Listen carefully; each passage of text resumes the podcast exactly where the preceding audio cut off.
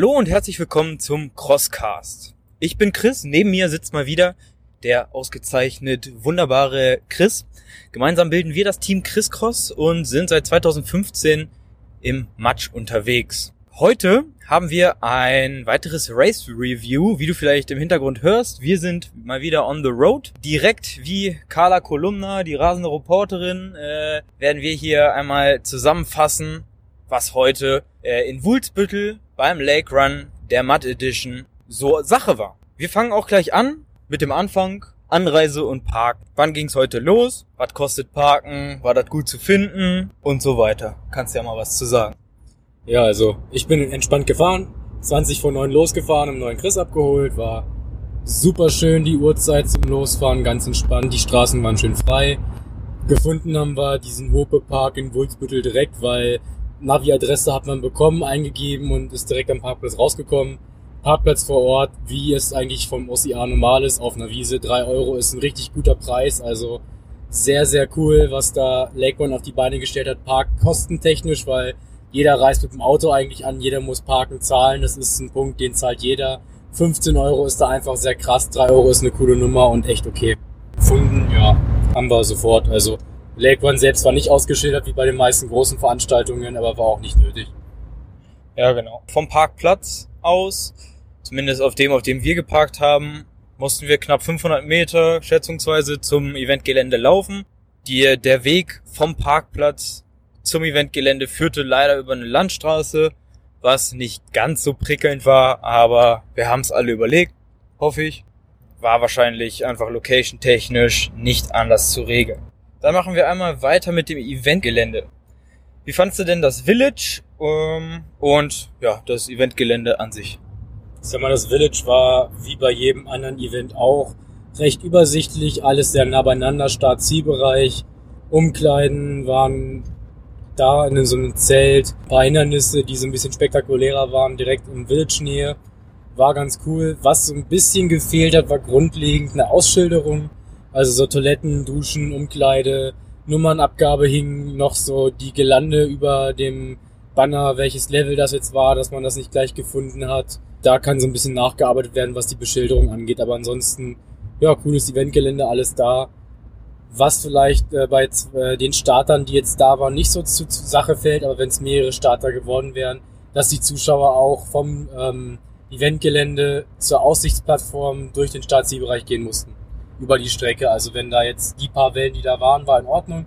Wenn jetzt aber mehr anderen gewesen wäre, wäre das ein bisschen schlecht gewesen, dass die Zuschauer da die Strecke kreuzen. Ja, genau. So viel zum Village. Zur Strecke generell können wir sagen, war jetzt kein super Highlight. Es war relativ flach, aber es war eigentlich alles vorhanden hauptsächlich durch den Wald und der Bodengrund war oft sehr sandig.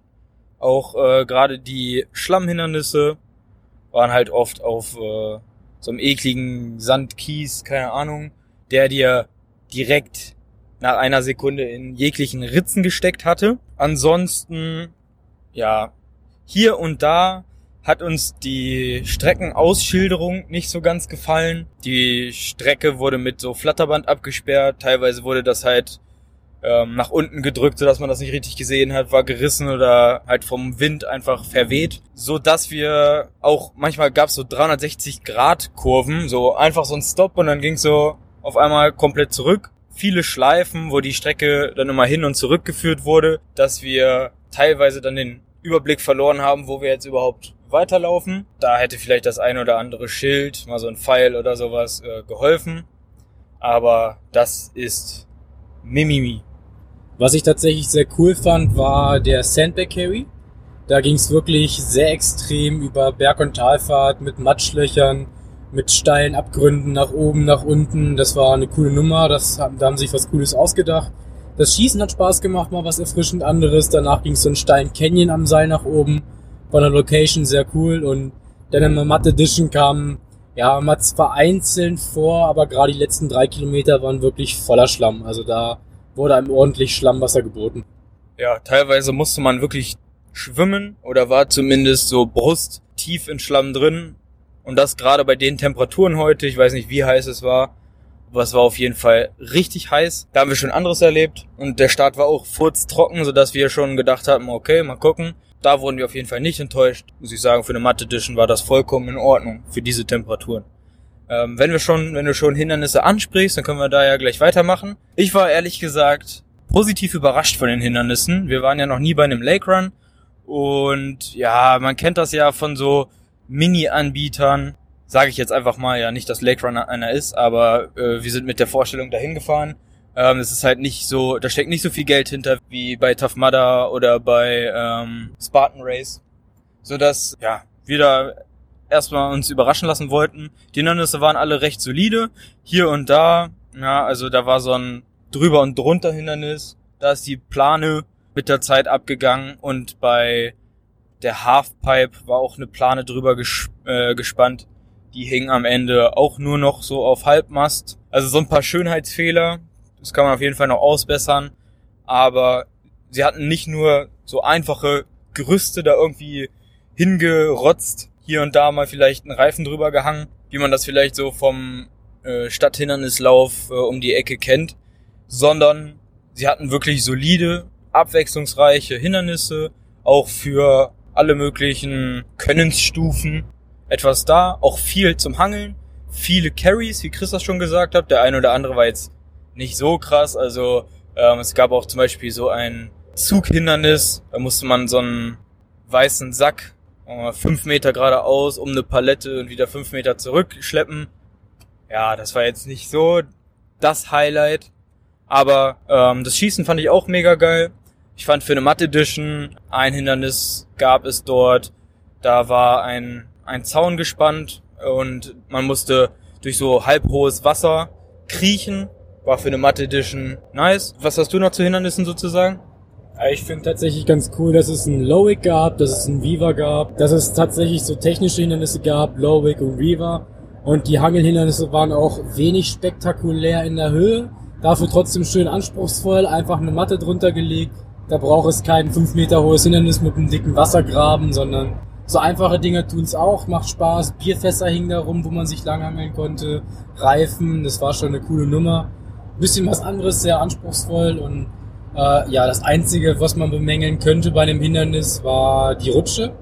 Da ging es dann unten auf einmal runter von der Plane und der steinige, matschige Untergrund hat, ja, wenn man blöd gelandet ist, den Rücken, den Po, die Beine aufgescheuert und das ist eine Sache, die darf nicht sein, die sollte nicht sein. Da musste nachgebessert werden, aber alle Hindernisse sonst cool gebaut, anspruchsvolle Dinger bei und hat Spaß gemacht auf jeden Fall. Ja, äh, mich hat besonders auch über äh, das eins der letzten Hindernisse überzeugt. Das war so ein längeres ähm, Hindernis, aufgebaut auf so Containern. Zuerst war oben auf dem Container so ein Holzbalken, der darüber hinausragte. Da war ein Seil befestigt. Da musste man ähm, so ein bisschen wie bei Strong Viking dieses Reach Around, ja, also das Seil hoch, dann über den Balken greifen und auf den Container klettern. Dann ging es weiter über eine Balance Bar und dann eigentlich wie bei äh, Tough Mudder ähm, Spread Eagle, also Slacklines gespannt, auf dem man dann sich hinlegen, rollen, balancieren konnte, um auf die andere Seite zu kommen. Und am Ende musste man dann noch vom Container runter auf eine Matte springen. Also das fand ich schon ziemlich mal was komplett anderes so. Also aus vielen Hindernissen, die einzeln eher so lala sind, halt ein geiles Hindernis gebaut. Zuschauer waren auch beim Lake Run kostenlos. So muss das unserer Meinung nach auch sein, weil ohne Zuschauer gibt's keine Stimmung. Und ja, ich finde es ehrlich gesagt eine ziemliche Frechheit, wenn man mit seiner Familie anreist und dann auf sein teures Ticket auch noch die Zuschauertickets draufhauen muss. Von daher ist das immer eine geile Sache, äh, wenn das möglich ist. Leider waren jetzt nicht so ausgeprägte Zuschauerpfade. Ähm, Im Ziel, äh, Startzielbereich gab es einige Hindernisse, wo die Zuschauer gucken konnten, aber jetzt so generell auf dem Großteil der Strecke waren leider kaum Zuschauer zu finden und dementsprechend hat mir auch so ein bisschen vor Ort die Stimmung gefehlt. Ja, also das Teilnehmerfeld war nicht so riesig, ähm, was auch angenehm war, man musste nicht so lange anstehen, ähm, aber dadurch, dass das Teilnehmerfeld halt nicht so groß war, man keine Zuschauer direkt an den meisten Teilen der Strecke hatte, hat so ein bisschen dieses, dieser Hype, dieses Feeling gefehlt. Kleiner Nachtrag zur Strecke und zu Start. Ähm, der Start, den fand ich sehr zäh. Da hat sich's doch recht lange hingezogen, bis sich die Masse so ein bisschen entzerrt hat. Und zur Strecke selbst, wir sind die 20 Kilometer. Es gab eine blaue, einen roten Abzweig und dann musste man nochmal die blaue Strecke laufen. Hat mich jetzt nicht gestört, weil die Hindernisse okay waren, abwechslungsreich waren. Da ist es okay mit dem zweite Runde nochmal den kurzen Abschnitt mitlaufen. Ist ja bei Strong Viking und Xletics und so nicht anders. Vollkommen in Ordnung. Ja, aber mit dem äh, Start, da kann man sich ein bisschen was anderes vielleicht einfallen lassen. Die Balken haben dann auch doch sehr gestaut am Anfang zum Rüberspringen. Da vielleicht nochmal irgendwie eine andere Alternative suchen, als Hindernis zum Entzerren. Ja, generell fand ich aber das Warm-up an sich eine gute Sache. Das war das erste Warm-up, wo ich auch mitgemacht habe, weil ich es irgendwie nicht komplett blöde fand. Bei vielen Veranstaltern äh, fangen die da an, äh, irgendwelche abgedrehten Sachen zu machen, irgendwelche Dinge, die ich meinem kühlen Körper so erstmal gar nicht äh, antun möchte, sondern irgendwie erstmal warm werden möchte. Ähm, das haben die da meiner Meinung nach ganz gut geregelt. Beim Start ist das Mikro ausgefallen. Da wurden wir dann von einer Hebebühne aus angebrüllt. Hatte auch was Spezielles. Ansonsten also alles mit viel Charme, mit viel Liebe. Man merkt, denen ist das da echt wichtig. Das war jetzt nicht hingerotzt oder so, aber halt der Größe entsprechend jetzt keins dieser Ultra-Mainstream-Events, die man vielleicht von großen Veranstaltern erwartet. Magst du was zur Streckenverpflegung sagen? Streckenverpflegung war gut. Alle drei Kilometer müsste eine Getränkestation gewesen sein, so circa alle drei bis vier. Waren auf jeden Fall ausreichend. Bisschen schade war, dass es äh, ein Liter Wasserflaschen sind, die ausgeschenkt wurden in Becher. Dadurch kommt natürlich wieder viel Plastikmüll zustande. Da kann man gegebenenfalls vielleicht nochmal irgendwie nachbessern, dass man große Wasserkanister wenigstens nimmt und die irgendwie umfüllt. Einfache Müsli-Riegel von einer billigen Marke, die wir jetzt einfach mal nicht nennen, haben ausgereicht als Verpflegung, Bananen lagen da. Mehr braucht man gar nicht als Wasser und mal eine Banane, vielleicht ein Riegel, wenn man ein bisschen länger unterwegs ist. Und das war alles voll gegeben. Die Volunteers war nett, die es ausgeschenkt haben. Kann man nicht meckern, meiner Meinung nach. Getränke einmal ja, fand ich auch mit den Flaschen, ist ein bisschen schade. Da gab's, glaube ich, äh, einmal so ein isotonisches Getränk und einmal Wasser ohne Kohlensäure. An einigen Getränkestationen gab's aber auch diese Kanister, wo dann so Tee und Mineralgetränke und sowas angemischt waren. Also teilweise gab es Kanister, aber nicht überall. Was beim Lake Run noch besonders ist, ist die Rubrik Awards. Es gibt eine ziemlich geile Medaille, wie wir finden. Ja, wenn du bei allen Rennen der Lake Run Serie eines Jahres mitmachst, dann kannst du die auch so zusammensetzen und hast dann das Battle of Elements, also so eine Riesenmedaille, was ganz schick ist auf jeden Fall. Was es dort nicht gibt, ist ein Finisher-T-Shirt. Finden wir jetzt auch nicht tragisch, weil wenn man diesen Sport äh, ein, einige Zeit lang betreibt, dann stapeln sich die Shirts auch irgendwo bis sonst wohin. Von daher, der Ingo, der Veranstalter, hat das relativ transparent letztes Jahr entschieden, hat eine Umfrage gemacht. Die meisten haben gesagt, T-Shirt braucht man nicht und wenn im Preis enthalten nur ein Baumwoll-T-Shirt möglich ist, dann lass das Baumwoll-T-Shirt weg und lass lieber den Preis konstant. Und das finden wir auf jeden Fall eine faire Sache. Wir haben das Ticket ziemlich spät gekauft, haben dafür dann, glaube ich, 69 Euro bezahlt und müssen echt sagen, preis-leistungstechnisch, wenn man auch in Betracht zieht, Parken nur 3 Euro, ähm, Zuschauer kostenfrei, ist der Lake Run da auf jeden Fall ganz vorne mit dabei. Wir hatten eine Menge Spaß, die Hindernisse waren abwechslungsreich und von daher können wir da auf jeden Fall eine dicke Empfehlung aussprechen. Falls du da noch nie teilgenommen hast, probier's einfach mal aus. Hast du Kritik? Die Waste Chips waren am Schnürsenkel festgemacht, weil wir, oder ich zumindest so eine Schnellspannerschuhe habe. Gab es Kabelbinder, das hat so ein bisschen gezwickt, gezackt mit der Zeit. Das war okay, Lösung gefunden, aber auch nicht die beste. Da kann man vielleicht gucken, ob man irgendeine andere Lösung noch findet. Ja, Sicherheitsnadeln und Nummern bin ich nicht so der Fan von aber aus Kostengründen vollkommen in Ordnung. Also da muss man nichts irgendwelchen Leibchen noch machen. Das ist generell okay.